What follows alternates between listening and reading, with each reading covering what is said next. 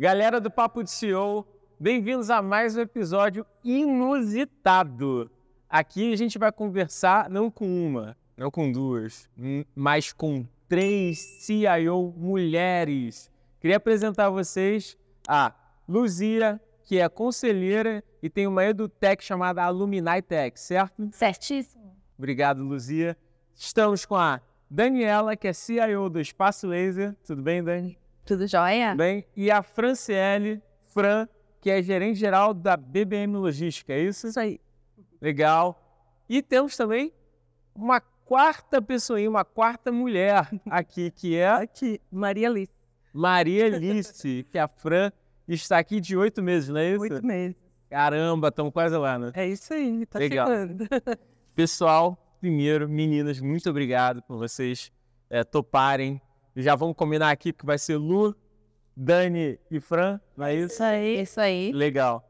E primeira, cara, primeiríssima vez que a gente está tendo isso aqui no papo, eu já falei para vocês, então eu tô bem empolgado. Vou ficar inibido aqui com tanta mulher, mas é, queria agradecer demais porque eu acho que é um momento muito específico do Papo do Seu, principalmente porque eu contei para vocês que é um pedido constante de, de homens e de mulheres da gente ter mais presenças femininas aqui. E na área de tecnologia, como a gente conversou, é muito difícil, né?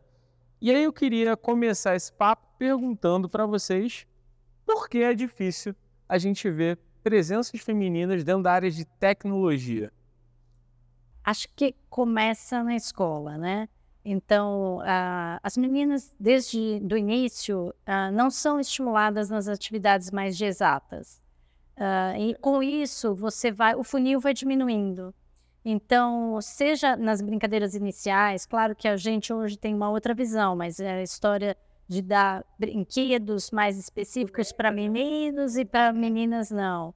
Então, você vai naturalmente desviando a atenção das meninas. Mas se você olhar, né, quem, quem inventou a computação foi uma mulher. As, toda, vocês viram os filmes daquelas é, poderosas lá da NASA e tudo. Enfim, então isso, o funil vai, vai diminuindo. Então, depois você vai para o ensino básico, ensino médio, e, portanto, a própria entrada na faculdade já tem muito menos mulheres do que homens nas áreas de exatas e, portanto, aí vai diminuindo cada vez mais. Infelizmente é isso, ah. e o nosso papel aqui é ajudar e falar que a mulher pode estar onde ela quiser. Se ela gosta da área de exatas, que é super legal, aquele paradigma da matemática, né, meninas? Não tem nada a ver. Sem dúvidas. Eu acho também que é o que acontece é que tem-se um paradigma também, né, em respeito das questões de exatas. E muitas vezes é que eu converso com muitas das meninas e também dos meninos, né? E explico para eles que dentro do campo da tecnologia, você pode atuar em diversas frentes. Tem as frentes que são mais técnicas, mas também tem aquelas frentes em que você tem que aplicar habilidades de gestão, skills interpessoais, né, de comportamento. E muitas vezes as mulheres, né, e os rapazes também não sabem disso, não sabem que podem enveredar para esse caminho. A maioria dos jovens que eu converso, que está nesse momento de decisão, eles entendem que o que eles vão fazer é programar, é ser dev, né? E aí isso assusta um pouco, justamente que eu acho por conta desses estímulos aí que esses jovens têm na infância. Então, é um pouco também desmitificar, né, as diversas profissões que a gente tem dentro da tecnologia e que também são muito interessantes. Uh, no meu caso, né, é, eu por duas vezes escolhi um ambiente que é bastante masculino, né? A logística é, é, é muito masculina. E a tecnologia. Então eu sou bastante questionada, assim, em como, como tu chegou lá na tecnologia, nessa, nessa função, né? E continua evoluindo e crescendo. Eu acho que o estímulo também vem muito de casa, assim, né? De os pais entenderem. Hoje é diferente de lá atrás, né? Mas os pais incentivarem conhecer essa área de tecnologia, Uh, saber que não é uma área masculina, é uma área que todos podem estar lá, enfrentar e que tem, tem mercado e estamos precisando muito uh, desse público feminino também, né? Eu, eu, eu sempre percebo assim, uh, o homem ele tem um modelo de trabalho, uma forma do raciocínio, a mulher tem outro. E quando eles se complementam, a gente tem um resultado muito melhor. Muito Sem dúvidas, é isso mesmo. Então, esse equilíbrio é que faz sentido. E eu, eu acredito que é lá atrás, é com os pais incentivando cada vez mais e nas escolas também, né? Cursos técnicos, quando começam as escolhas, os professores já indicarem também esse outro, esse outro cenário. É até interessante, vou fazer só um comentário aqui, Manda porque ver. vou pegar um gancho do que você falou, do que a gente conversou um pouquinho antes aqui, né? Que é de casa, né? E a gente estava comentando, eu também, em casa somos três mulheres, filhas, né? E quer queira ou quer não, o meu pai, apesar de ser um, um homem muito tradicional e etc e tal, o fato de ter só filhas, a gente aprendeu muitas das atividades de menino em casa. Então, eu troco pneu, sabe? Eu mexo com fradeira. Então, eu faço várias atividades. É? Troca chuveiro. Troca chuveiro, tudo isso. Eu falei assim, por que não? Por que que... Aí meu marido fica assim, não, mas deixa que eu faça. Eu falo, mas por quê? é? Eu faço também. Então, tem essa questão também de, em casa, a gente... Eram só mulheres, né? E aí a gente acabou correndo um pouco atrás de coisas que, de repente, se eu tivesse um irmão, né, acabasse é, direcionado mais para ele do que para nós. Né? E tem mais uma coisa que é o role model, né? Por exemplo, a minha mãe era contadora. conheci meu pai, então, numa, numa época, minha mãe ontem fez 85 anos. Ah, legal. parabéns para ela. É, enfim, numa época que também as mulheres não trabalhavam desse tipo, e muito menos em áreas mais é, porque, lógicas, né? Então, quando você tem modelos, e aí a gente tenta também mostrar isso para as meninas quando a gente vai em escolas ou a gente ajuda nas mentorias, exatamente esse papo. Não, gente, não é ninguém de outro mundo, mas se você consegue ver alguém semelhante que chegou lá, você fala, eu também posso chegar lá. Então, eu acho que a formação na casa eu acho imprescindível, mas tem gente que fura a bolha, mesmo tendo preconceitos ou o que seja. Mas, óbvio, quanto maior a abertura, mais fácil para todo mundo. Tem uma coisa que eu vi, uh, só para botar um pouquinho mais de pimenta no assunto, uh, que, eu, que eu vi recentemente, até foi em uma palestra que fui dar, tem um tempinho, uh, deve ter uns dois meses, que é a questão da, da mulher ser nerd, né?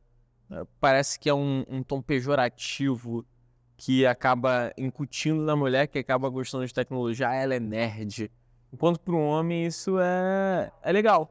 É cool ser nerd. Tipo, é, eu tento não parecer tanto nerd, mas eu tenho uma, uma tatuagem do Star Wars aqui na perna, gigante. e eu me amarro. E acho super legal. Mas para a mulher isso não é tão interessante. Né? Dando risada porque a Luzia tem cada outfit é? de Star Wars. Olha lá. Eu não vi. Eu sou nerd assumida, adoro. E tem, tem, sim, eu já li várias coisas, porque na teoria, na adolescência principalmente, se a menina é nerd ou vamos combinar muito inteligente, meio que assusta. É, a é nerd. É né? nerd, não entendo que ela. Eu tá gosto de computação. Isso. Então tem esse esse lado também, que também é uma bobagem, né? Porque também vamos olhar pelo outro lado. A gente sempre fala da diversidade das meninas, mas vamos olhar o outro lado. E se o menino quer ser enfermeiro? Aí vai falar, não, ele já, porque não vai ser médico? Quer ser enfermeiro. Então, é, é aquela história da gente tentar é, tirar esses paradigmas e esses quadradinhos, o que menina ou menino podem ser, o que é melhor para eles. Acho que aí todo mundo ia ser muito mais feliz. Queria falar agora sobre o tema da MCIO, cara. Aí, é top demais. Pessoal, elas têm uma comunidade, pode se chamar assim? Uma associação formal. É uma associação é, uma... é mais, entendeu? É uma associação formal de mulheres CIOs. Conta para mim um pouco mais do que vocês fazem lá. Eu sou Vamos lá. é, deixa, deixa a Lu aqui, que a Lu, a Lu... faz parte lá. Acho que talvez eu é, né, Lu? um pouquinho o é. grupo tem 20 anos. Faremos 20 anos agora em novembro. Muito maneiro. E, obviamente, há 20 anos não tínhamos, eh, sei lá, WhatsApp, um monte de outros mecanismos. Nós nos encontrávamos fisicamente. Eu, nessa época, também não estava nesse grupo. E tinham, imagina, meia dúzia de 10 uh, eh, mulheres de tecnologia. E aí a gente né, uma puxa a outra, vou conhecendo num evento, etc., ou trabalhando com alguém, e aí a gente foi aumentando esse grupo, aumentando esse grupo. Fato é, hoje somos 300, e aí a gente criou uma associação formal em 21, exatamente para ajudar na formação, na evolução e na atração da tecnologia na, para as mulheres. Então, nós temos várias uh, linhas, né? Então, a gente tem uma linha de academia para incentivar as meninas a desenvolvimento, como você estava falando, ou qualquer outra coisa, segurança de informação, infra, uh, PM, enfim, várias uh, profissões que podem ser, como a Dani comentou no início. Tá. Temos uma linha de eh, evolução, exato, mentoria, ah, né, nós meninas também chega na gravidez, o que, que é o, a, a questão da culpa de deixar a criança é tudo trabalhar, tudo absolutamente voluntário. voluntário. E, enfim, aí temos uma de conselho, temos de docência, temos uh, do MCIO do futuro, que é pegar a, a mulher que ainda não é CIO, uma das nossas diretas, por exemplo, e o que, que é que ela tem que fazer? Que agenda ela tem que se desenvolver? O lado de liderança, mas também uma visão mais holística técnica. Enfim, então a gente tem várias frentes para ajudar, estimular, e a gente convidou várias das mulheres que a gente conheceu aqui para participar para todo mundo se ajudar. E tem o Rifoshi também, né? Então a gente faz eventos e convida os rapazes para participar. Eles... Não é só das mulheres, né? É. Porque a gente entende que essa questão da liderança feminina é uma questão de todos. Exato. Tem que ser propagada, né? Exato. Né? Inclusive, bom, as casas, as famílias também tem o pai, tem a mãe, muitas vezes precisa vir o estímulo de ambos, né? E também nas organizações, é para desmitificar um pouco. Então, a gente convida, né, a, os homens, claro, todos, a participarem do movimento. Existem é, várias, vários momentos em que a gente se reúne e a gente tem uma agenda bem organizada, com uma governança bem organizada na associação. E tem vários dos eventos em que a gente fala de temas diversos relacionados à liderança feminina e são todos convidados, né? Porque é muito importante que todo mundo tenha essa consciência, essa formação, essa preocupação, né? Então, o que, que eu acho legal da associação? Eu também não sou tão antiga na associação, eu estou há quase dois anos agora, né? É, mas o que eu acho muito legal é que a associação ela busca trabalhar em todas as bases. Desde ali da base mesmo, pegando jovens que estão começando né, a se profissionalizar. Então, a gente tem ali um time que ajuda a impulsionar não só a formação dela, mas também depois a colocação desse time no mercado de trabalho até o pessoal que está ali no meio de carreira, como a Luzia comentou da MCIO do futuro, que é MCIO do futuro. Então, a gente já prepara a próxima liderança que vem a ser uma CIO. Então, ah, quero ser uma CIO, eu tenho uma chefe que é CIO, como um chefe, como eu faço para me tornar um CIO? Muitas vezes a pessoa não sabe, a gente dá aquela forcinha, né? E também para aquelas que estão em momento de transição de carreira. Puxa, eu fui CIO, contribuí tanto agora, e agora eu estou indo para um outro caminho tá, qual, qual que seria esse caminho? Se você olhar hoje também, né, o caminho de conselho, né, é um caminho que também, a gente sabe, né, essa pirâmide, quanto mais a gente sobe, menos oportunidade a gente vê. Mais difícil fica, é, é, posições com mulheres, né? Então a gente trabalha na pirâmide inteirinha, isso é muito legal. Olha, é muito interessante, viu? Principalmente porque, como a gente estava conversando é, antes da gente começar a gravar aqui, existe uma dificuldade também do contratante achar desenvolvedoras mulheres. É, hoje, como eu estava conversando lá na empresa, a empresa como um todo, a gente é 50-50. A empresa como um todo. Mas se a gente for é, pegar, a, estratificar e olhar a área de tecnologia, é, pred é predominantemente homem, né? A gente tem homens lá, devs homens. Temos muitas PMs mulheres e designers também, mas desenvolvedor, a gente não tem uma desenvolvedora. A gente tem. vai te ajudar. Obrigado, obrigado. E, inclusive, já vou pedir para o pessoal deixar aqui é, os dados na descrição, então você vai poder ver aqui no episódio a descrição da MCIO para conhecer um pouco mais. Eu acho que é super interessante você que é mulher está escutando conhecer a causa e você que é homem também conhecer a causa, porque a gente precisa criar esse ambiente mais heterogêneo. Se você está escutando a gente, você já sabe, já cansou de escutar que o ambiente heterogêneo é que promove mais resultados. Isso já é comprovado, é só você pegar a pesquisa do MIT que isso já é comprovado, então nem vou precisar abordar muito isso aqui, que já está vencido. Uh, mas uh, existe uma dificuldade. Existe uma dificuldade. E principalmente de recrutamento. a, a gente não encontra em, em todo lugar. E, e aí a gente estava até conversando, né, Dani, que você falou Sim. que isso é, é quase uma, uma medida de diversidade, né? É uma medida de diversidade, né? É a primeira vez que eu fiquei sabendo que eu fazia parte da diversidade, né? Eu estava trabalhando na época na Accenture e eu fui convidada a participar de um grupo é, específico dentro da empresa que estava trabalhando a questão da diversidade. Eu falei, diversidade? Por que diversidade? Mulher. Mulher na liderança é considerada uma diversidade ali dentro desse ambiente de tecnologia, né?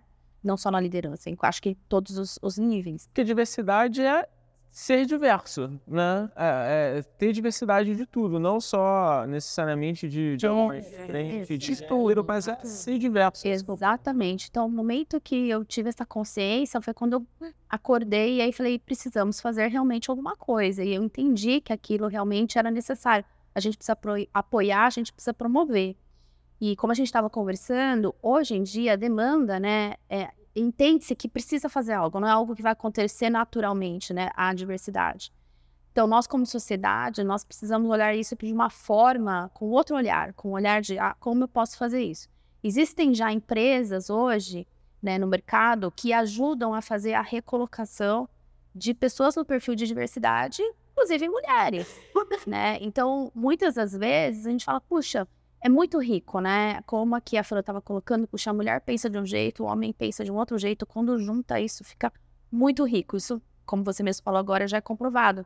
Então, tem muitas é, empresas buscando, né? Colocar, integrar mais mulheres até no seu é, ambiente de desenvolvimento. Então, já tem empre ou empresas que ajudam as outras empresas a fazer esse tipo de é, recrutamento, né? Então, já preparam, já desde ali da base, desde antes até de integrar a faculdade, já começa um trabalho junto com as mulheres, né? Para que elas é, desmitifiquem a questão de estar trabalhando com tecnologia não, então promove a inclusão e depois ajudam a fazer a colocação dessas mulheres dentro desses ambientes, né? E aí tem várias técnicas muito interessantes, é muito interessante mesmo como eles fazem esse trabalho, mas recomendo muito buscar uma empresa dessas para ajudar a promover a diversidade dentro da tecnologia. E tem uma coisa, Dario, é, a transformação digital ela está cada vez mais próxima do cliente, né? A gente fala muito, mas na prática a gente ainda vê empresas que ainda não têm essa sensibilidade. E quando, por exemplo, nós duas estávamos em uma empresa de saúde anteriormente e a gente quis uma squad totalmente de meninas, porque nós estávamos desenvolvendo produtos para mulher. Então, por mais que os rapazes estivessem, é, nada como a empatia de você saber assim o como falar de determinados assuntos, o que comentar, como comentar. Então, uh, essa questão da transformação digital, por que te aproxima cada vez mais é, do cliente? E vamos combinar que nós somos metade da população. Então, você precisa ter cada vez mais as pessoas envolvidas falando a mesma língua do cliente em todas as pontas não é só numa área de produto, que a gente sabe que tem mais mulheres, mas até na área do desenvolvimento do UX, que seja, para você ter essa é, empatia para o seu cliente. Lá na BBM, a questão da, da diversidade, decidir é muito forte, né? Então, seja na liderança, não só na tecnologia, mas ontem eu até comentei com as meninas, hoje na área de tecnologia lá, a gente tem um percentual acima de 30% de mulher que é muito difícil. Como eu falei, é uma empresa de logística, então é, é, um percentual adequado. Há três anos atrás, isso não chegava a 10%. Eu vejo que, que a mudança aconteceu por levar a mulher cada dia mais. Então, os líderes, os meus líderes hoje, são homens, eles gostam de trazer uma mulher para equilibrar o time. A gente tem uma oportunidade de analista de projeto, um dos líderes falou: ah, eu nem quero um homem para essa, essa vaga, hoje eu quero buscar uma mulher pelo modelo da organização, como conduz as atividades. Então, o, de novo, né, esse equilíbrio vem ajudando e trazendo mais, porque eles estão vendo a, a, quando faz junto o resultado que a gente está tendo. Então, está sendo bastante positivo a, a forma de ficar falando, né, incentivando eles na questão do SD e eles vendo que, que aquilo sai natural, não é mais uma obrigação, sabe? Legal. Sabe, contando um caso bem da Hyper, a gente hoje tem 50-50 lá, Mas isso não foi premeditado. Assim, eu poderia falar aqui que, nossa, fizemos uma baita campanha, a Suzane, que é do nosso RH, pensou. Não, não foi. É mais genuíno assim, sabia? É, eu também acho.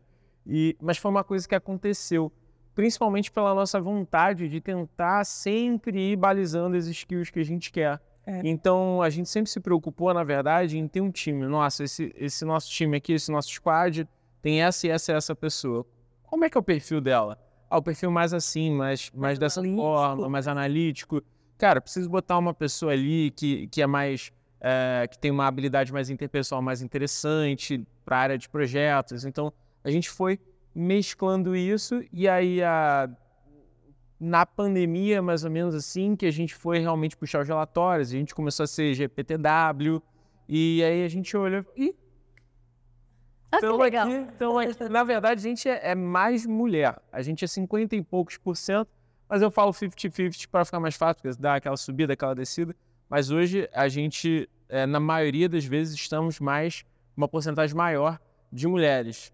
É, isso é super agradável, porque realmente cria um ambiente é, é, heterogêneo que acaba agregando muito, uhum. sabe? Muitas vezes é, você sente que é, é, essa diversidade de perfil acaba agregando para o cliente final. A gente é uma empresa que presta serviços né, para os mais variados tipos de indústrias. Então a gente tem saúde, a gente tem beleza, a gente tem moda, a gente tem é, logística, a gente presta serviços para os mais variados. E, e, muitas vezes, agora, por exemplo, a gente estava em um, um projeto que a gente conseguiu entender que, de repente, fazia mais sentido uma pessoa mulher ali, que, putz, era mais ligada à saúde e tal. E isso acaba fazendo muito sentido e está dando super certo. E, e, e, por isso que hoje eu super levanto essa, levanto essa bandeira, porque a gente vê o resultado prático da facilidade, sabe? E sabe onde isso se reflete mais? NPS. Isso, é, total. Muito mesmo. Isso se reflete em NPS, porque NPS, grande parte do NPS, é, entrega e atendimento, relação. Né? O cara te avalia pela forma como ele se sente abraçado. E se você não tiver um time diverso, você acaba não conseguindo fazer isso. É onde a gente mais consegue entender que a gente vai conseguir um NPS com mulheres. Legal. Mas é, andando um pouquinho mais sobre, sobre esse tema e também falando sobre é, desenvolvimento. Hoje, o que, que vocês é, enxergam no mercado que seriam facilitadores para que as empresas deveriam fazer para a gente conseguir ter uma, um melhor recrutamento e também treinamento de, de, de mulheres desenvolvedoras nas, nas corporações. O que, que você acha que está faltando assim termos de ações, se a gente pudesse falar? Ou que vocês já viveram, de repente, para a gente poder gerar insights para quem está escutando a gente? Olha, eu acho que começa na próprios vieses. Vamos, enfim, não tem aqui. Vamos falar em fatos. Tá. Acho que talvez vários viram, né? Você coloca uma contra dois atores, uma mulher e um homem. O script idêntico, absolutamente idêntico. Eles falando do modelo, do como falavam e o que eles falavam. Da mulher, ela é muito agressiva, ela é muito imponente, ela é uh, arrogante. Foram esses os adjetivos. Para o rapaz, ele é assertivo, ele é confiante, ele... enfim, nós temos vieses inconscientes e temos os conscientes ainda os nossos preconceitos. Então, acho que a primeira coisa tem que começar a tirar isso daqui. Então, contratação sem foto, contratação sem gênero, contratação é, com grupos multidisciplinares. Eu acho que isso começa a diminuir para você ter uma, uma objetividade maior na escolha que você está fazendo. É, eu sempre brinco, narciso acha feio que não é espelho, né? Então, uhum. você tende a achar, e aí vale para tudo. Ah, eu estudei na faculdade X. Eu tenho, se a Fran falar para mim, eu estudei lá também, já, já cria um vínculo. Então, todo esse tipo de coisa, de alguma maneira, você tem que começar a desconstruir. Então, para uh, dentro da empresa, uma vez que exista pessoas no mercado, você começa com essa história. E aí a gente tem a desculpa verdadeira, né? Ah, não, a gente não acha mulheres no mercado, é por isso que não vai põe uma regra, eu quero 50% de concorrentes mulheres, 50% de homem. Me diz se a gente não acha. Acha, claro que acha. Tem as empresas que a gente trabalhou, tem Headhunter que tem é, vagas afirmativas que vão atrás, e aí dentro do processo de contratação ter uh, mecanismos como esse, contratação cega, né, que a gente chama, de modo que você não tenha esses vieses aparecendo. E o member get member eu acho que ajuda, né? Uma vez que você tem uma mulher lá dentro, é, enfim, ela vira uma referência que ela traz mais mulheres e assim cria um ciclo positivo. Isso, isso é uma discussão interessante da gente fazer aqui, indo até mais a fundo agora. É, vou, vou, dar um, um, exemplo de empresas que eu presto consultoria e também posso falar até da gente mesmo, mas, mas olhando muito, muitas vezes projetos, porque normalmente quando a gente é, é chamado é para um determinado projeto, a gente tem a fase de discovery, que, que roda, né, aquela coisa toda, a gente tem a fase de inception e tal, aí vamos lá para o build, vamos começar o build. Tem que fazer time. A gente vai fazer time e a gente tem um deadline para cumprir. A gente abre o processo seletivo. A gente tem um deadline para cumprir. E às vezes não consegue fazer 50-50. E aí, como é que chega para o board e fala: olha só, é, no meu processo seletivo, para começar a iniciar esse projeto, e se eu não iniciar, a gente sabe que não vai bater o cronograma, é, eu preciso de mais tempo para poder trabalhar com diversidade. Como é que se discute isso? Pipeline. Começa criando o teu pipeline de. E aí, nós estamos falando de mulheres, mas estamos falando de raça, estamos falando de N outras diversidades. Começa a criar o seu banco de dados com esse tipo de coisa. Se associar às, às empresas que a Dani falou, a gente procurava ativamente. Nós estamos aqui, nós contratamos autistas, nós contratamos trans, nós contratamos. E aí você fala, não existe um trans desenvolvedor. Achamos, existe. Então, é, é, criar o pipeline para você não, né, é, ter, vamos chamar um estoque, ou saber quem é que tem para ir buscar atrás, de modo que isso não se torne um gargalho. Eu, é o que eu comentei, tem desculpas verdadeiras, né? Você vai falar, claro que sim. Tem hoje é só olhar na faculdade, tem mais meninos sentados nas cadeiras do que as meninas, ok? Mas a gente vai atrás. E tem também, na minha opinião, é, quando você dá uma oportunidade para alguém que, e aí eu estou falando de modo genérico também, você dá uma oportunidade para alguém que quer muito aquela, aquela carreira, uh, você e você dá essa oportunidade dessa pessoa é, efetivamente começar a trabalhar, você tem um outro tipo de resposta. Porque ela agarra aquele, aquele, aquela oportunidade com uma, né, uma vontade. Né? Exato. E o negócio sai. Tudo dá certo? Tudo é cor-de-rosa? Claro que não. E aí é o que a gente também fala, não é nada café com leite, não é porque eu vou querer, eu vou passar a mão na cabeça, eu vou esquecer. Nem pode. Né? Nem pode. Mas no final, você vai ver que Uh, enfim, as coisas começam a acontecer de uma maneira fluida. É, é... Vai lá, Dani. Complementar um pouco o que a Lu falou, eu acho que é um pouco de resiliência no processo, acreditar que isso vai acontecer. É, vai ser difícil, não é fácil, porque é uma mudança é, relevante e importante. As mudanças, elas não acontecem de forma fácil. A gente não pode desistir. Então, eu acho que a gente precisa se preparar. Vai levar mais tempo? Vai. Então, vamos trabalhar com pipeline um pouco maior, vamos trabalhar melhor a base. E aí a gente não desiste no meio do caminho. Eu acho que é muito disso. Eu acho que quando isso se tornar sistemático, isso, os números eles vão começar a mudar. Mas a gente não pode desistir e a gente precisa estar preparado para isso. O mindset tem que estar pronto. A forma tradicional de recrutar não vai resolver esse problema. Uhum. A gente precisa fazer algo a mais. Olha, legal isso, então. Então a gente falou aqui de mindset já, falamos de um pipeline é, maior, né? Resiliência e também estar conectado com pessoas que podem te ajudar a isso, como MCIO, empresas de headhunting especializadas nesse processo.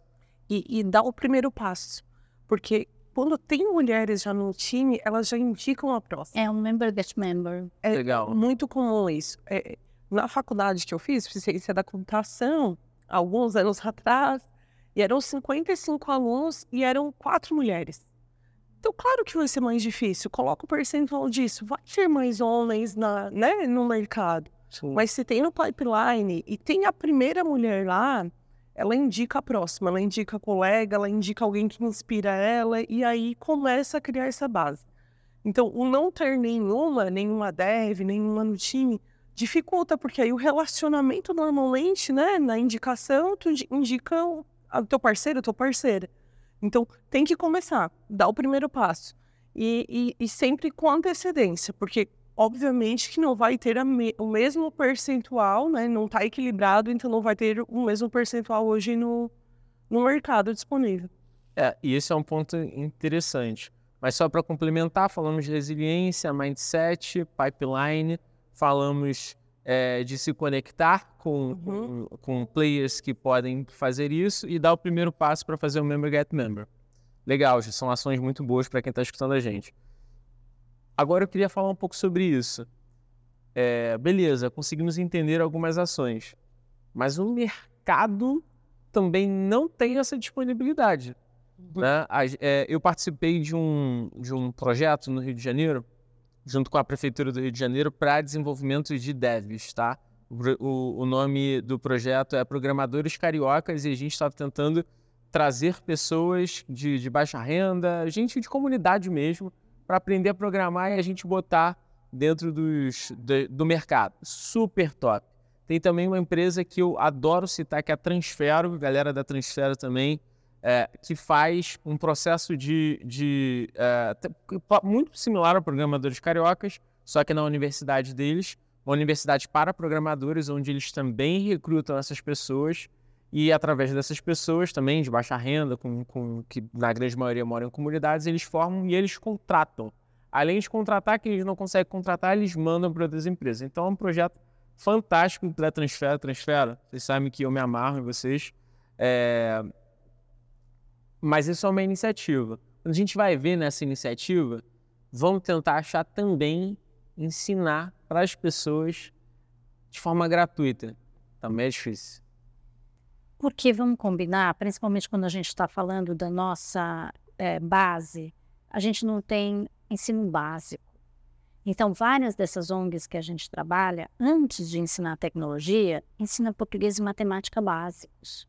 Ensina comer, ensina falar, ensina se vestir. Porque o, o preconceito passa por tudo isso, né? Imagina que você tem um gênio que, nossa, super bom deve, mas ao mesmo tempo ele tem um falar errado, ele, enfim, tem, tem muito mais envolvido do que a, a, a parte técnica, é, enfim, a cereja do bolo final. E ou é, você vai perdendo esse jovem ao longo do caminho porque ele tem que trabalhar, ele não tem como é, se sustentar, ele não. Ou enfim, o tráfico chama, tem, tem, tem muitas variáveis que lutam pelo outro lado. E, de novo, eu estou falando de um modo genérico, não só as mulheres, né? Então, é a questão da resiliência que a Dani falou, é imprescindível por dois motivos. Primeiro, porque do ponto de vista social, é, eu acho que é nossa responsabilidade, nós aqui privilegiados, nós temos que ajudar esse Brasil a ficar diferente. Eu, eu acredito fortemente que a tecnologia é um dos caminhos para isso, é uma profissão que remunera bem, que o mercado precisa mundialmente. Nós sabemos dos déficits, se fala em 500 mil, 800 mil pessoas, então, quanto mais você formar, mais vai ser bom para o país, mais vai ser bom para a pessoa. E vamos quebrar esses paradigmas, por exemplo, do famoso home office, né? A gente contratou gente do Rio Grande do Norte, do, de umas cidades de Minas Gerais que tinha literalmente 20 mil pessoas, Espírito, do Brasil inteiro. E isso também ajuda a diminuir a questão da desigualdade, porque essa pessoa localmente vai ganhar e vai consumir naquele local e não ser transferido para as grandes capitais, de novo, né, é, gerar todos os problemas das grandes capitais. Então, para mim, é tudo ganha-ganha. O jovem está lá, ele conseguiu se formar, a gente conseguiu formá-lo, eu digo, do ponto de vista técnico, ele está consumindo ali. Na teoria, eu estou até com uma é, digamos, um custo menor, porque é um custo diferente de uma pessoa contratada na capital, de uma pessoa contratada do local.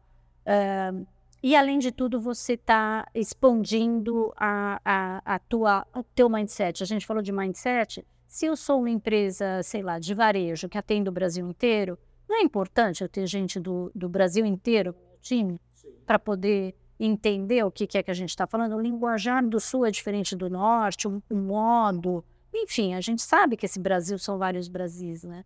Então, essa, essa diversidade, quando a gente está falando da base, é imprescindível, mas para isso, as empresas e as ONGs especializadas têm já essa visão mais holística. Você tem que começar, eventualmente, na família, que acaba sabotando. Tipo isso, ó, não, vai trabalhar, vai pedir num farol, vai fazer qualquer coisa, porque eu quero dinheiro hoje, senão eu não consigo comer hoje. Então, é, às vezes a gente é, traz, de novo, né? A gente traz a nossa experiência, a nossa lente e tenta, um, uh, ah, enfim, encaixar, mas para isso você tem que conhecer o seu cliente lá na base e entender o que, que é que o motiva a subir. Agora, a hora que você pega um jovem desse tipo e você consegue fazer ele furar a bolha, cara, aí vale a pena, né, Dani? Né, Fran? Muito bom. Dani, deixa eu te fazer uma pergunta. Espaço Laser, que é um lugar que, em tese, né, é majoritariamente feminino. Não ne necessariamente na, na, corporação, não sei, até te pergunto, mas o teu público final deve ser o quê? 90% mulher? É mais. É mais, 95, 98. O meu público 90%. O de colaboradores é maior do que 90%. Sério? Sério. Então, hoje eu vivo uma situação que é muito interessante na Espaço Laser, justamente por isso, né? Você tem que fazer o inverso. É, exatamente. Então, a gente diz que a TI acaba equilibrando o resto da empresa, né? Então, a gente tem essa brincadeira interna. Mas, na verdade, o que, que acontece? É... A diversidade é boa, de qualquer forma. Então, a gente até pensa em equilibrar de outras formas, porque hoje nosso atendimento no campo ele é muito específico e 90% do, do meu público ainda é mulher, mulher, né? Mas vem aumentando. Então, se você pegar dois, três anos atrás, eu não tinha 10% de público masculino, eu tinha 5%. Então, isso é uma tendência que a gente amplie né, o nosso percentual de, de, de público masculino. Então, eu também preciso começar a diversificar no meu, na minha loja. O campo hoje é, é, é 90% do número de colaboradores que a gente tem.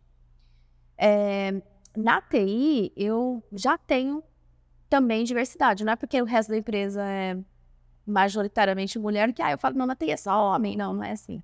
Por quê? Porque dentro dos times, a gente acredita muito é, nesse equilíbrio. Então, eu fico. E, e, e, eu vejo o seguinte, né? Os meus gestores que trabalham comigo, todos têm esse mindset. Então, é algo que já está no nosso dia a dia, né? Então eu sempre falo, gente, olha, vamos lá, vamos tentar mesclar, vamos fazer aqui um. Não preciso mais falar isso. Quando é, é feito já o processo seletivo, né, é, a forma como a gente combina com a área de RH já está implícito. A gente precisa trazer mulheres, mulheres, né? E a gente tem conseguido fazer isso. Então, a gente hoje, eu tenho um time, obviamente, é majoritariamente masculino, mas eu digo que até no meu time, vamos dizer assim, que cuida mais do infra, hard, que é Esse. infra, eu tenho, eu tenho crescido o número de mulheres lá no time. Legal. E você, em tese, já conseguiu 30%, mas em tese o teu negócio é um negócio majoritariamente de homens, né? Logística, aquela coisa hard, pesada. Tu pensa no UX, eu andando de caminhão dos motoristas entregando carga em São Paulo. é isso aí, na é Transnovato. Então, assim, a, a experiência é diferente, né? E é engraçado, é, a gente está construindo uma plataforma digital na BBN, e uma das empresas do grupo é a Translovato, né? Que é muito forte no fracionado. Sim. Uh, e nós tínhamos que construir, um, uma das ações era a construção de um aplicativo para o motorista. E os nossos projetos, ele é muito colaborativo, é muito feito com as pessoas. Eu até falei isso no painel, é com as pessoas e não para elas. Então tem que estar muito próximo e, e eles têm que ser os protagonistas. Então, nós precisávamos entender a dor do motorista e precisávamos entender a dor do nosso cliente, que estava lá na ponta também. Poxa, de, de 5.600 é, colaboradores, a grande maioria é motorista, né? Então, ultrapassa aí 4 mil motoristas, fora os agregados, os terceiros, aí isso com um número muito maior. Mas a gente precisava, para construir uma tecnologia, uma solução, estar junto com eles. Então a gente viajou, eu, eu particularmente, mais pessoas do time, com os motoristas, entregamos cargas, é, cada vez que eu chegava num cliente, eles me ofereciam um café, achavam que eu era auditora. era tão diferente, né? Na logística, a mulher tá lá, né? Entregando. E era, era muito bacana, assim. E os motoristas, eles ficavam encantados, assim, de estar tá participando conosco e de estar tá envolvendo, envolvidos com a tecnologia de ser mulher lá junto com eles, sabe? Então foi muito diferente a experiência para o nosso público, né? De ter uma mulher lá junto, entregando carga, direcionando como que a gente ia fazer o aplicativo, como que a gente construía juntos. Então foi, foi, bem, foi bem diferente, né? Porque é o inverso total da Espaço Blazer, né? Inverso, é, total. Mas só para ti. Nós temos mulheres motoristas Isso também. que eu ia falar. É. Temos é. também, até porque tem a questão da diversidade e tal. Mas a, a grande a maioria é homem porque na época que eu trabalhei na Copersucar, né, usinas de açúcar e tal, é, a gente tinha mulheres dirigindo os traminhões, aquela coisa enorme, mas porque hoje em dia ninguém carrega o caminhão nas costas. Não, você dirige. Eu dirige. e a gente dirige melhor. Realmente os índices mostram cuidado, né? A mulher é muito cuidadosa assim no, no trânsito. Mas a mesma coisa, né? Tem muito mais homens motoristas do que mulher. Então, obviamente, os acidentes vão acontecer mais com eles. Né? Com certeza. Queria que a gente já indo para a nossa fase final aqui de conversa, eu acho que o papo está muito bom, mas a gente tem que voltar lá para a BDE, senão vão pegar a gente. É, mas queria que nessa nossa fase final aqui a gente discutisse é, um tema até um pouco mais abrangente, além de, de desenvolvimento, mas eu queria que a gente discutisse um pouco mais é, desenvolvimento de mulheres, mas a gente discutisse um pouco sobre as tendências que a gente vê no mercado, é, principalmente relacionado a, a CIOs e, e, lideranças. A gente pode envolver um pouco de tudo aqui. Mas eu queria é, discutir nessa etapa sobre tendências e o que a gente vê, é, principalmente conectado ao ambiente que vocês estão inseridas, tá? É um papo mais aberto, mas é legal porque esse é um momento que a gente acaba gerando muito insight para quem está escutando. Então, começando por você, Lu, o que, você está vendo em termos de tendência de desenvolvimento de uma forma geral, levando em consideração esse ecossistema que você está inserida? Tá ok. Acho que são duas frentes. Tem uma frente técnica, né, que tem o hype de inteligência artificial e todas as novas tecnologias que estão vindo, que, ok, acho que isso é claro, independentemente das empresas, algumas mais evoluídas, outras não, mas todo mundo está tentando colocar um pezinho nas novas tecnologias porque sabe que senão vai ser atropelado. Mas o que a gente está falando dos novos skills, do, dos profissionais, e aí não só do C-Level, mas dos profissionais que estão vindo, estão muito relacionados ao que a gente costuma falar de soft skill, ou agora eles chamam de human skill.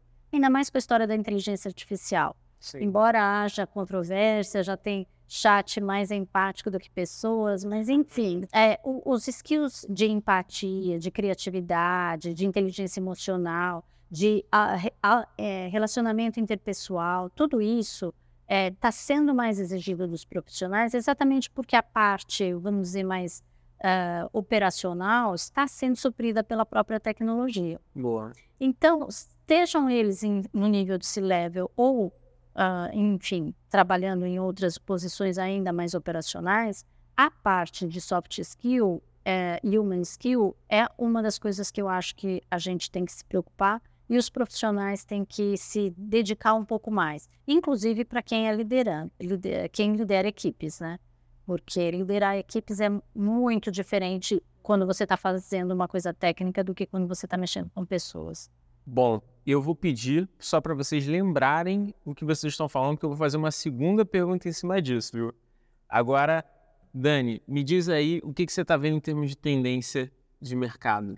É, o que eu tenho visto também está muito na linha da inteligência artificial. Acho que é o, a bola da vez, né? Então, todo mundo comentando muito sobre isso, todo mundo desmitificando muito isso, porque eu acho que quando surgiu aí a primeira versão do chat GPT, é, mu muitas coisas foram ditas, é, porque realmente uma tecnologia disruptiva, mas também é, com o tempo a gente começa a desmitificar muito do que tem sido falado, né?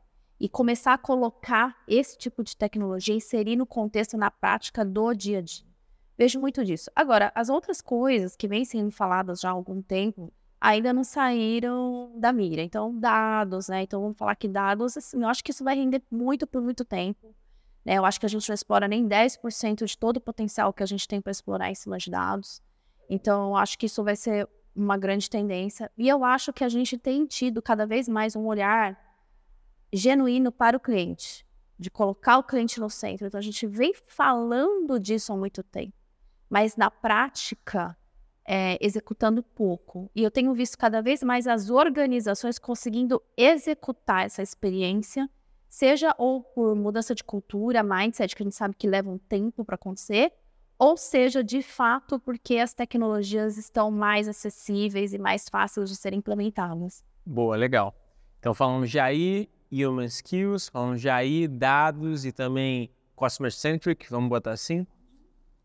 E você, Fran? O de acordo com o que ela falaram também. A jornada de dados é fundamental até para a gente chegar na inteligência artificial, né? Sim. Então, na logística é muito nesse, nessa pegada, né? É, ter os dados, a gente tem muita informação, né? É como foi falado lá, o petróleo, né?